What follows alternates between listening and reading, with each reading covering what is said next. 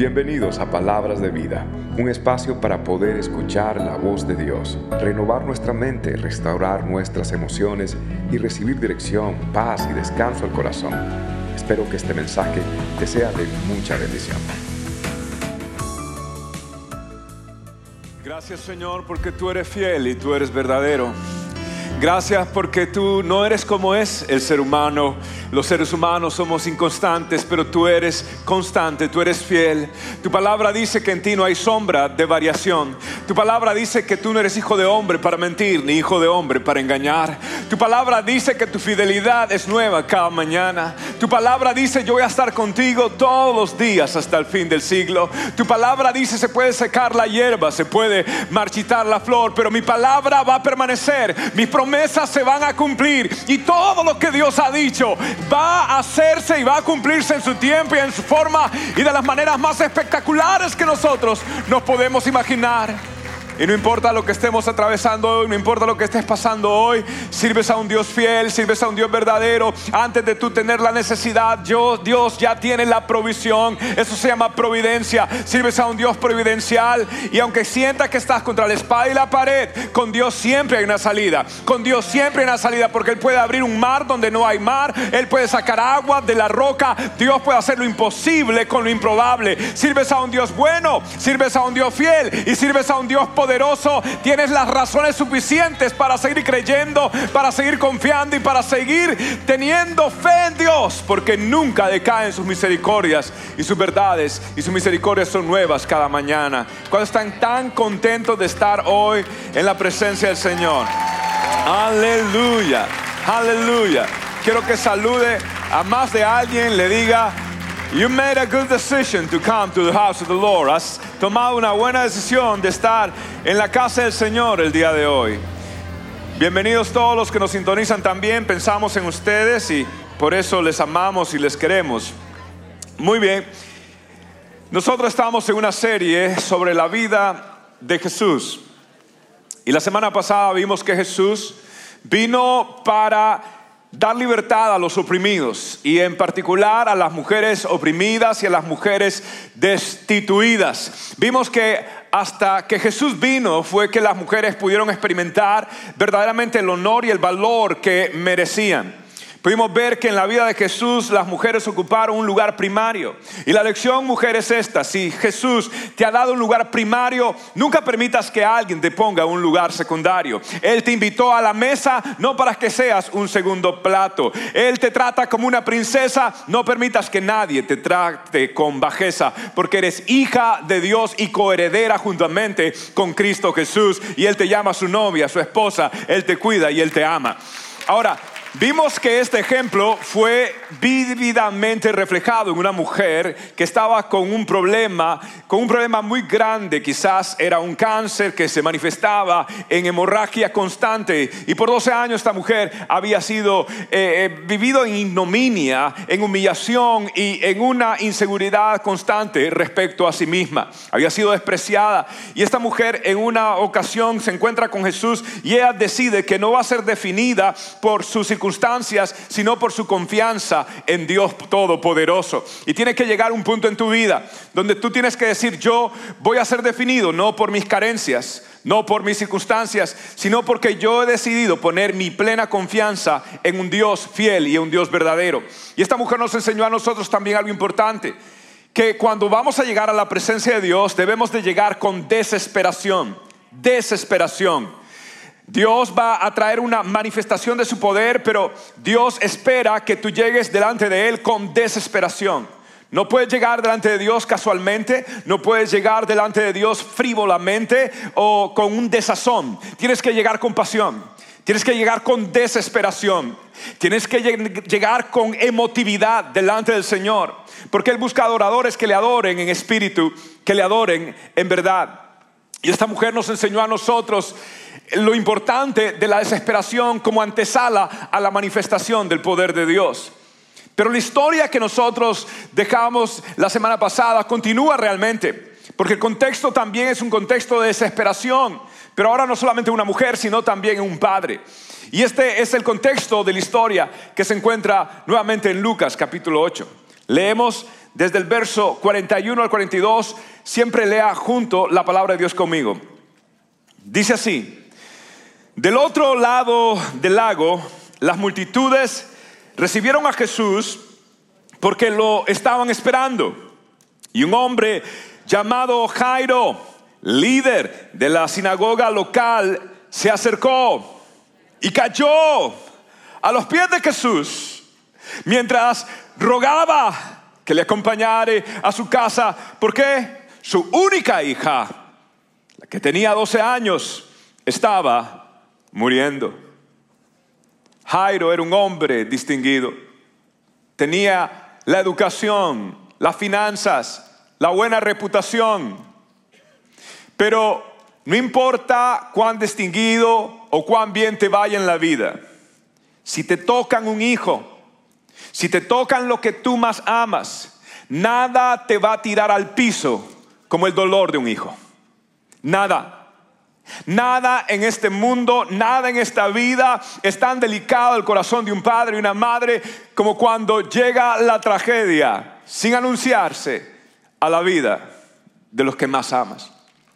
Y este hombre se tira al piso, era un hombre importante, estaba a cargo de la administración de las sinagogas, era un hombre que tenía muchas cosas, pero este hombre ahora termina en el piso postrado delante del único que le podía salvar. Te voy a decir algo, tu vida, tu vida familiar depende de tu vida espiritual. Tu vida en toda índole, en todo aspecto de tu vida, realmente depende de tu conexión con Dios. Y por eso este padre se da cuenta que si él no acude a Jesús, la vida entera, todo su mundo se iba a tambalear. La Biblia dice, poned a Dios en primer lugar, busca el reino de Dios y su justicia y todo lo demás será añadido. Y cuando nosotros estamos en una situación donde no sabemos qué hacer, siempre la solución será ir a Jesús y seguirá ir a Dios, pero con desesperación, con pasión. Y este hombre lo hizo así. Y aquí hay dos principios. El primero es este. Dios usa, Dios puede usar los problemas de los hijos para despertar la pasión espiritual de los padres. Te voy a decir algo, nada va a despertar la pasión espiritual de un padre como cuando ve a su hijo en problemas. Y este hombre es interesante porque la Biblia dice que era un líder de la sinagoga. Pero nadie en Capernaum, en su pueblo, realmente conocía que Jairo era seguidor de Jesús. Es interesante que en Juan capítulo 12, 42, verso 42, la Biblia dice que muchos líderes creyeron en Jesús, pero no le seguían abiertamente por temor que los fariseos les echaran de las sinagogas. Y parece que Jairo reúne estos requisitos. Jairo seguía a Jesús, pero asolapadamente. Lo seguía convenientemente, pero no apasionadamente. Hasta que la tragedia tocó a su puerta y tocó lo que más amaba, tocó a su única hija. Y aquí este hombre termina postrado delante de Jesús. Y dice, ya no puedo seguir jugando, ya no puedo seguir encubiertamente, ya no puedo seguir como algunos cristianos que casualmente van a la iglesia, casualmente leen la Biblia, casualmente sirven, casualmente contribuyen cuando pueden. Era hora de un compromiso con Dios, porque lo que estaba en juego, lo que estaba en juego era el futuro eterno de sus hijos. Lo que está en juego, amado hermano, eh, como está la sociedad, es, Satanás tiene enfocado todos sus ataques en contra de lo que más amas. Por eso Jairo dice, no, me tengo que postrar. Y Jairo empieza a clamar delante de Jesús, empieza a rogarle delante de Jesús. Y el segundo principio es esto, no esperes que Dios intervenga a favor de tus hijos si tú no intercedes a favor de ellos. No puedes esperar una intervención del cielo si no hay una intercesión de todo corazón delante de Dios por tus hijos. En la Biblia yo pude estudiar eh, eh, todos los ejemplos donde Jesús hizo algo por un joven o por, por un niño. Y en todas las ocasiones Jesús siempre atendió a un clamor y ese clamor era del padre o era de la madre. Hay una correlación en la Biblia entre intervención divina e intercesión paternal. Todo el tiempo. Es una intervención de Jesús, pero, pero como respuesta a una intercesión paternal. La Biblia dice, por ejemplo, en Juan 4, que había un oficial, un oficial que rogaba que Jesús sanase a su hijo en Galilea. Luego vemos un padre, otro padre, pide ayuda con su hijo que estaba endemoniado, oprimido por el diablo.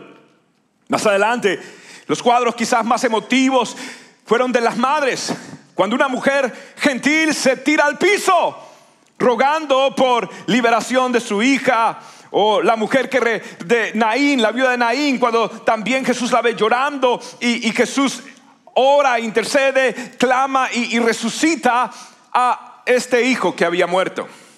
Entonces los ejemplos lo vemos más adelante. Por ejemplo, los padres traían a los niños para que Jesús los bendijese. Eran los padres los que traían siempre a los hijos.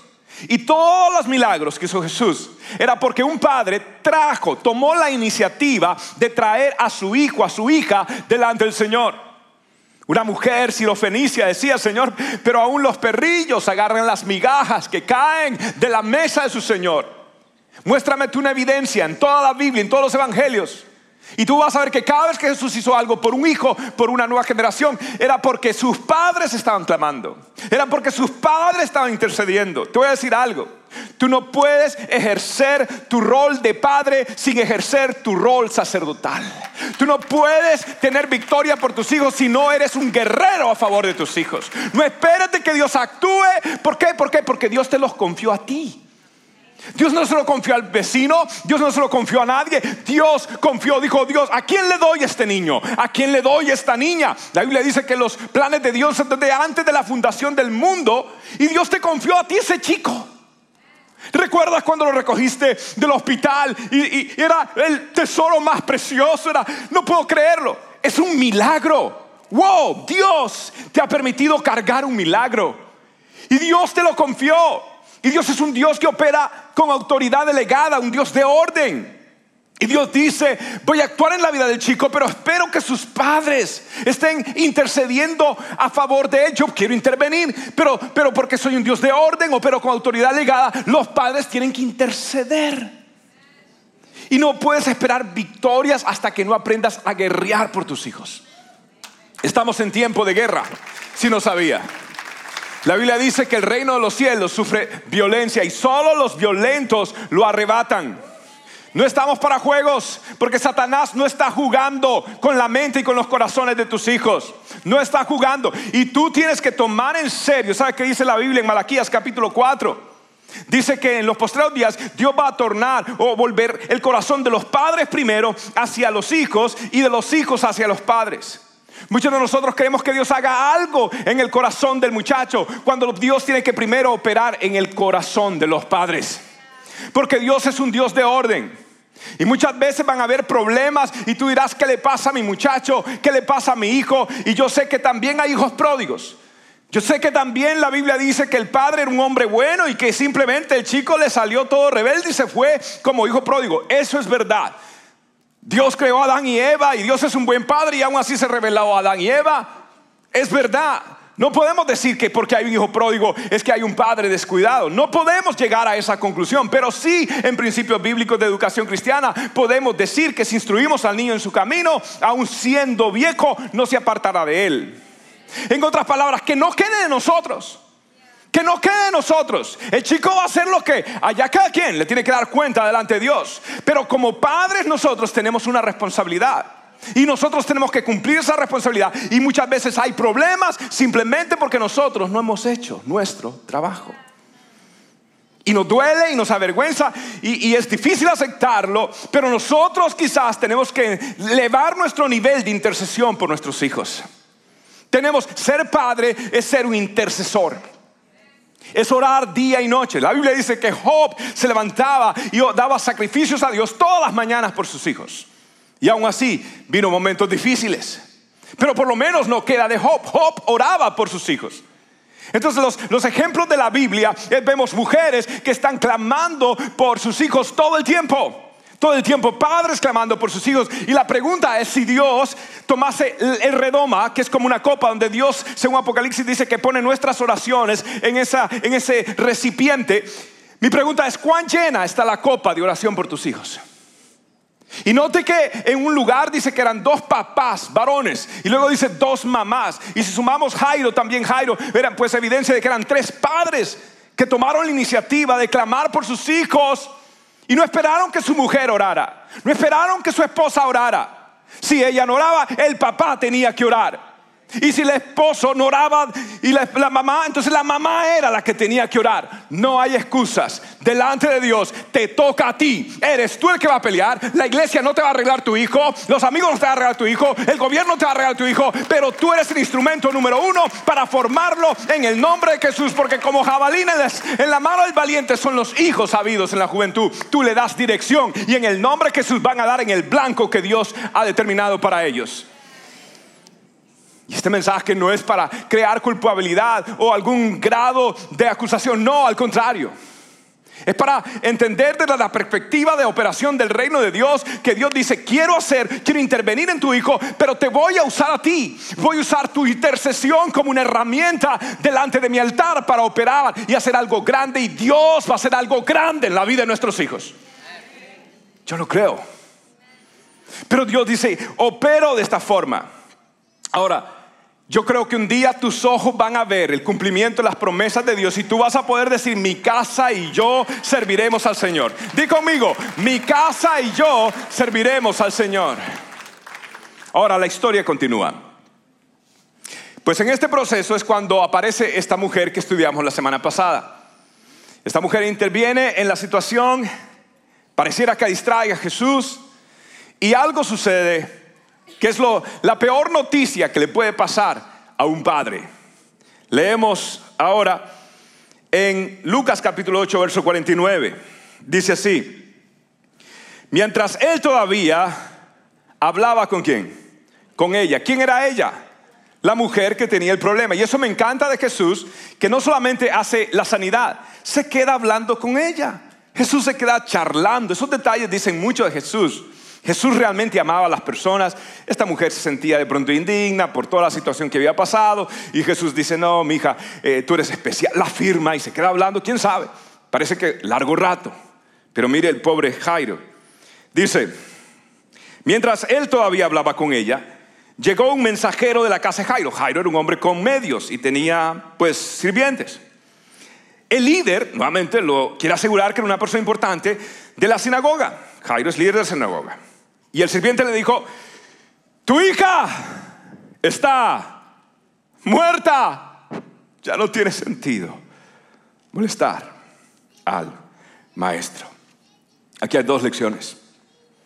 Y son lecciones muy difíciles de aceptar porque somos humanos. Estamos envueltos en la manecilla del reloj, en el tiempo cronológico, y nos cuesta entender este principio. Y es este, lo que nosotros llamamos o consideramos tarde, Dios lo considera necesario para el cumplimiento de un plan maestro, de un plan maestro. Pero lo que nosotros pensamos que es demasiado tarde, Dios dice es necesario, es menester, es, es, menester. Nos vamos a quedar cuatro días acá, Lázaro muere, pero era el momento adecuado. Y te puedes imaginar tú a Jairo mientras decías, pero Jesús, apúrate, Jesús, apúrate. ¿Y por qué digo esto? Ponte a pensar todo lo que tuvo que suceder o todo lo que sucedió antes de Jesús sanar a la hija de Jairo en primer lugar. La Biblia dice que Jesús prepara en los versos del comienzo, el capítulo 1, verso 3, verso 1, 3 de, de, Lucas 8, que Él prepara a todos los discípulos, prepara a todas las muchachas, todas las mujeres van con Él. Luego la palabra del Señor dice que Jesús les habla de una parábola, la parábola del sembrador. Luego les aclara qué significa. Luego Jesús se detiene a hablarles de otra parábola, de la lámpara, de la luz. Luego dice que la familia de Jesús viene a visitarle. Jesús dice, mis hermanos, mis hermanas son los que hacen la voluntad de mi Padre. Luego Jesús dice, voy a cruzar al otro lado. Pero cuando está cruzando viene una gran tormenta. Jesús calma la tormenta. Jesús luego cruza una zona gentil llamada Gadara y ahí está un hombre endemoniado. Jesús se detiene y liberta al endemoniado. Luego Jesús cruza el lago y allí estaba Jairo. Pero mientras iba de camino, la mujer interrumpe tocando el manto del Señor. Y pareciera que todo esto es un atraso. Jesús, si mi hija se está muriendo, ¿por qué te haces todo, todo, todo eso que estás? ¿Por qué te atrasas tanto? ¿Por qué te tardas tanto? ¿Por qué esperas hasta el último minuto? Pero ¿cuántos saben que la voluntad del Señor es buena, es agradable y es perfecta? Y los tiempos del Señor, todo es hermoso en su tiempo y Dios nunca llega tarde. Dios siempre llega al tiempo para que la gloria y la honra sea de Él y nadie se puede llevar la gloria. Definitivamente que Dios llega cuando tiene que llegar. Pero nosotros lo llamamos tarde. Y nosotros nos incomodamos. Pero te voy a dar el otro principio. Y si tú eres padre, presta atención a esto porque esto es una verdad. No lo aprendí en un seminario, no lo aprendí de otros libros, lo he vivido, lo he visto a través de todos mis años ministeriales y a través de evidencia bíblica. Y es esto. Cuando Dios tiene grandes planes con un chico y cuando hay grandes ataques sobre un hijo, esto sirve para confirmar el gran potencial espiritual que tiene ese muchacho, que tiene esa muchacha. Voy a repetir, cuando hay grandes ataques sobre un niño, cuando hay grandes ataques sobre un joven, eso sirve para confirmar que Dios tiene, oh my goodness, un gran plan espiritual, un gran potencial sobre esa vida de ese chico y de esa chica. Te hago una pregunta, cuando Moisés nace, ¿tendría potencial Moisés?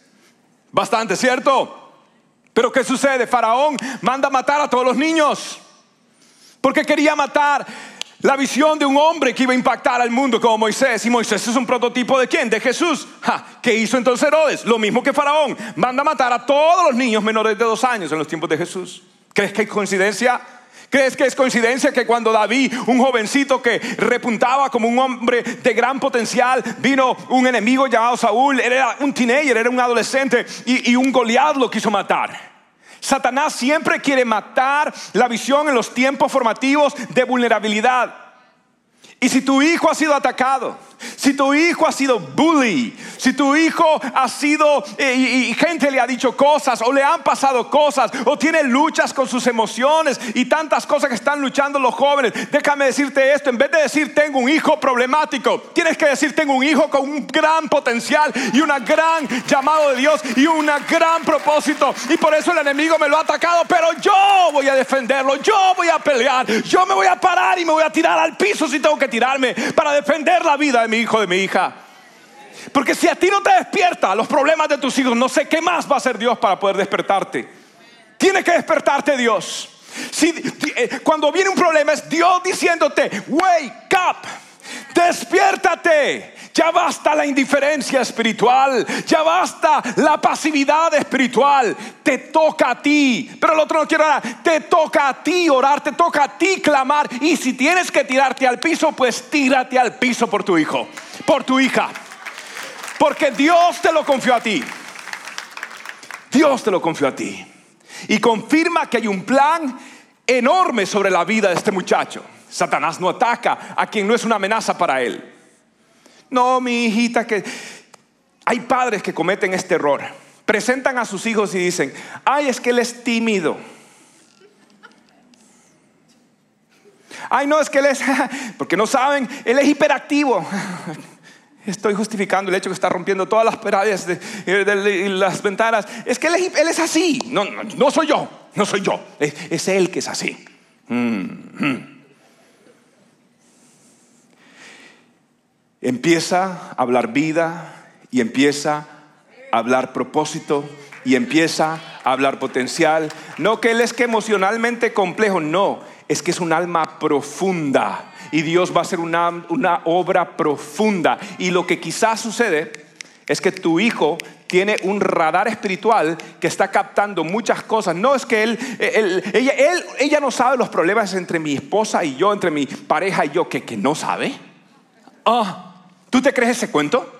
Si cuando tú eras chiquito, tu papá y tu mamá querían ocultarlo todo, pero tú... ¿Tú sabías? ¿Tú sabías? En cualquier momento hay un ovni, un objeto volador no identificado en forma de cacerola volando por toda la casa o una olla, un plato. Era hora de esconderse. ¿Tú te, tú te diste cuenta que habían problemas entre mamá y papá. ¿Qué crees que tus hijos no se dan cuenta? Y quizás que están queriendo llamar la atención porque no saben cómo reaccionar. Entonces, tan, con un potencial tan grande que eres tú, nadie más lo va a hacer, eres tú el que tiene que llevarlos. Y si te tienes que tirar al piso, te tiras al piso y Señor, aquí está mi hijo, Padre, yo no me voy hasta que tú no lo levantes, Padre, yo declaro que mi hijo te va a servir, que mi hijo te va a honrar, que yo veré los propósitos de Dios en la vida de él, no hay diablo que me lo vaya a robar, no hay nadie que me lo pueda, Señor, distorsionar, él se va a levantar, él es quien tú lo has llamado ser, yo clamo, yo oro, Padre, escúchame levanto clamor, hago un vallado alrededor de mi hijo. Mi hijo te va a honrar, mi hijo te va a glorificar y yo lo veré con mis ojos. Con mis ojos veré la gloria de Dios, el muchacho. Y no importa lo que tenga que hacer, alguien tiene que hacerlo. Alguien tiene que hacerlo. Alguien tiene que hacerlo. Alguien tiene que hacerlo. Eres tú, eres tú, eres tú, eres tú, eres tú, eres tú, eres tú, eres tú. Somebody has to fight for that. And it's you that have to fight for that. No one else, no one else, no one else, no one, nadie. Pero estás con desesperación, pero estás con compasión por Dios. O tú mismo eres indiferente. Pero Dios dice, yo voy a intervenir, yo voy a intervenir. Pero necesito un material, necesito materia prima. Dame madera, dame clavo, dame martillo. Dame tu oración, dame tu intercesión. Y Dios lo va a hacer. Oh, lo va a hacer. Dios lo va a hacer. Dios lo va a hacer. Dios lo va a hacer. Dios lo va a hacer. I believe it, I know it, I know it. God will do it.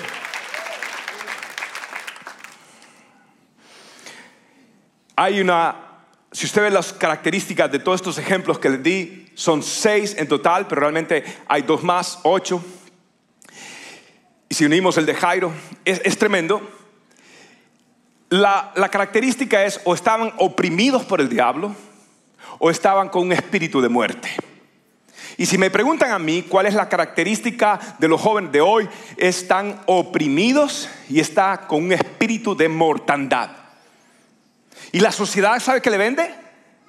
¿Sabe qué le vende? Netflix que le vende 13 Reasons, un programa popular entre ellos. ¿Sabe qué trata ese programa? ¿Cómo quitarse la vida? Y está en la televisión. Nadie lo prohíbe esos programas. Uy, no pueden hablar de Dios ni de Cristo, pero pongan ahí cómo se pueden aniquilar y glorificar la muerte. Y está en prime time. Hay una relación entre los uh, o los, los, los, los dibujos, los dibujos animados japoneses y la depresión, pero es popular entre los chicos hoy. La música que, cantan, lo que dicen, aún la ropa que usan, está comunicando muerte, muerte. Y Satanás le ha, le ha puesto precio a la cabeza de tu hijo. Y alguien tiene que levantarse. Tú tienes que levantarte y decir, eso no va a tocar mi morada. La sangre del cordero está en los dinteles y ningún espíritu de muerte va a entrar en mi casa. Ningún espíritu de mortandad va a entrar en mi casa. Está cubierto. Y aunque esté en la noche, venga, póngale la mano, póngale aceite, únjalo, embárrelo. Pero este chiquito va a servir a Dios y esta chiquita va a servir a Dios. Cueste lo que cueste y valga lo que valga. Aprenda a su abuela, caramba. Hmm. ¿No era la doñita bravita a veces? ¿Su abuelita? ¿Ah? ¿Se acuerda? Tenían backbone las abuelitas. Backbone. Mi abuela nunca me llevó un psicólogo. Mire, mijito, venga para acá. Venga para acá. Yo ahorita lo arreglo, mijo. Yo ahorita lo arreglo. Ya lo compongo. Mire, derechito salía uno. Pero lo que quiero decir, aunque esos métodos bueno, la psicología dicen que ya no funcionan. A mí me funcionaron cuando era chiquito, porque si no, mi abuelita, yo no sé qué hubiera sido conmigo. Yo le doy gracias a Dios por esa doña. Dejaba colgada la correa en remojo. Padre, perdona todos mis pecados, los que cometí y los que voy a cometer. Pero, pero, tenemos que aprender a pelear espiritualmente. Te voy a decir algo. ¿De qué te sirve todo tu éxito si tus nietos crecen indiferentes a las cosas de Dios. ¿Para qué educaste a tus hijos? ¿Para qué los educaste? ¿Para que crecieran y se alejaran de Dios nada más? ¿Ese es éxito? ¿E-, ¿Eso es definición de éxito? Ah, ya tienen una casa, qué bueno, chévere. De golpes en el pecho. Y no hay nada de Dios, no hay nada del Espíritu. Y yo no juzgo, simplemente te estoy diciendo es, es hora de que tú digas, Señor, si yo creo lo que tu palabra dice, que lo más importante son las cosas de Dios, Ayúdame, Señor, a que haya un avivamiento en mi corazón y que yo pueda transferir el avivamiento espiritual y el hambre por Dios, por la presencia de Dios y por la palabra de Dios en la vida de mis hijos. Porque si no lo he hecho, he fracasado.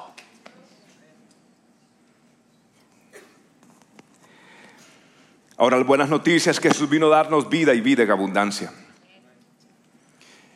Miren, hijos, bueno, sí, lo siento que son como mis hijos. Aquí están las peticiones de oraciones de algunos de nuestros niños, algunos están, esto es completamente anónimo, pero aquí hay niños que han escrito peticiones de oración desde 5 o 7 años diciendo, oren por mi papá, están, están divorciándose, ellos creen que yo no sé. Oren, me estoy cortando, nadie lo sabe. Oren, ah, me siento con depresión Oren ah, porque estoy usando drogas. Oren porque me están jalando a las gangas, a las pandillas. Mientras los padres están en Facebook, en Instagram y tomándose selfies. Y nuestros hijos, niños, están clamando a Dios por ustedes help. I need help. I don't know what to do. I don't know what to do. I'm a kid. I don't know what to do. My parents need help. Mis padres necesitan ayuda.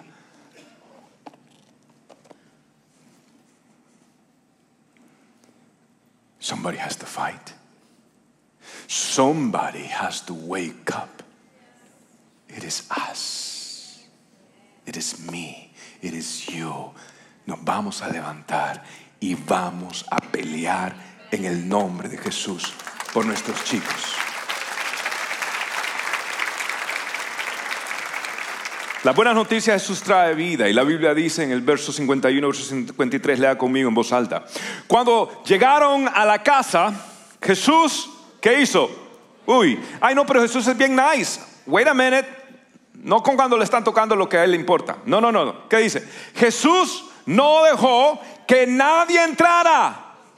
Wow, con él, excepto Pedro, Juan, Santiago y el padre y la madre de la niña. La casa estaba llena de personas que, ¿qué hacían? Lloraban, eran, eran, eran lloradores profesionales. Y se lamentaban.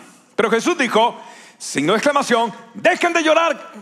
Iba a decir caramba, pero él no dijo eso. Dejen de llorar no está muerta, solo duerme. Y la multitud que estaba llorando ahora se rió de él. Porque todos sabían que había muerto. ¿Cuántos saben que no todos los que están cerca de ti están contigo de corazón? Y que cuando vengan las crisis se va a poner en evidencia que no estaban de corazón contigo.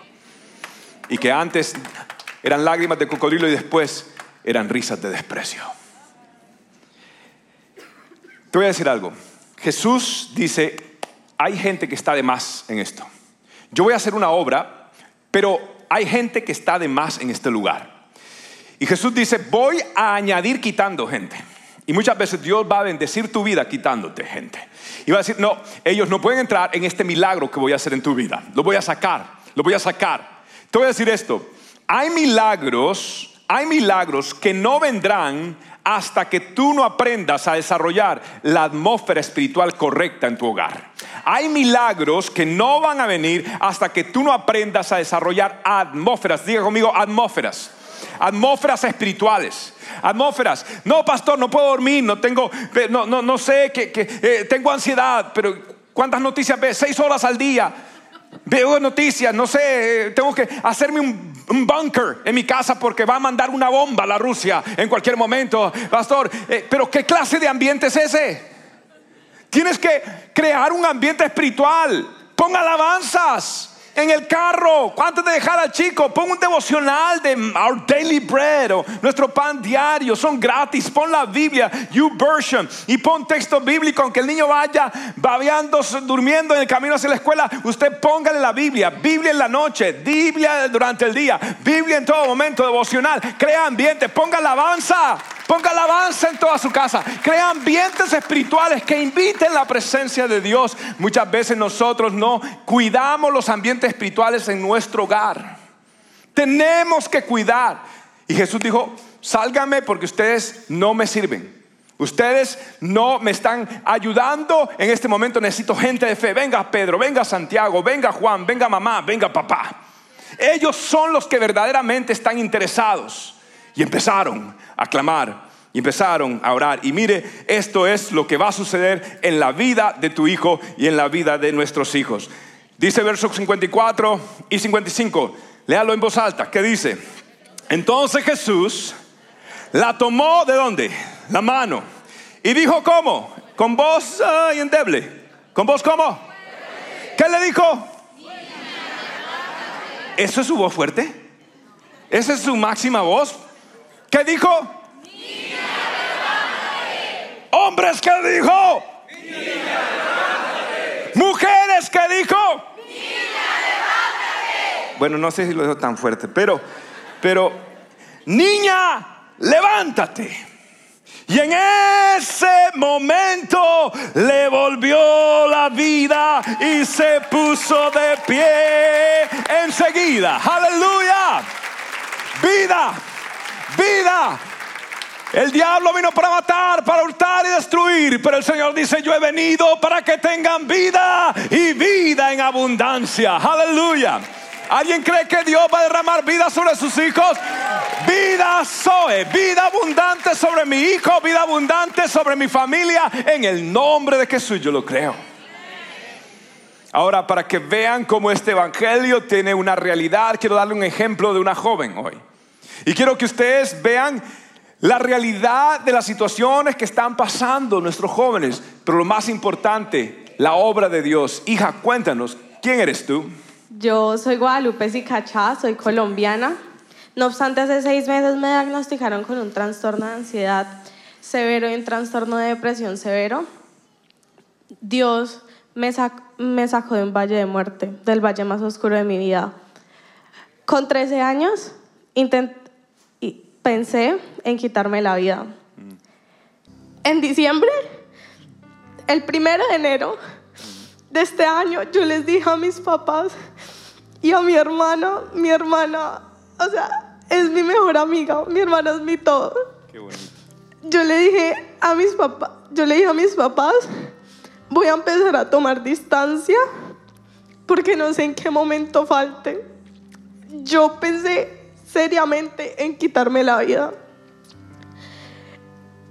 Y este ya es la tercera vez en este día que comparto este mensaje. Los tres han sido diferentes, los tres han sido especiales, pero este me está comiendo más porque aquí llegué yo con mi familia en noviembre, como entre el 20 y el 22 de noviembre, a nuestro primer servicio gritando auxilio, gritando auxilio literal porque en esa semana yo duré casi dos semanas solo llorando y sin comer.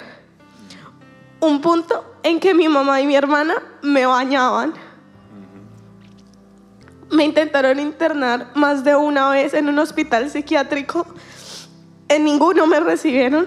Ese día, el día de una de mis peores crisis, saliendo de la casa, vi a mi hermana postrada de rodillas sobre mi cama, orando y clamándole a Dios.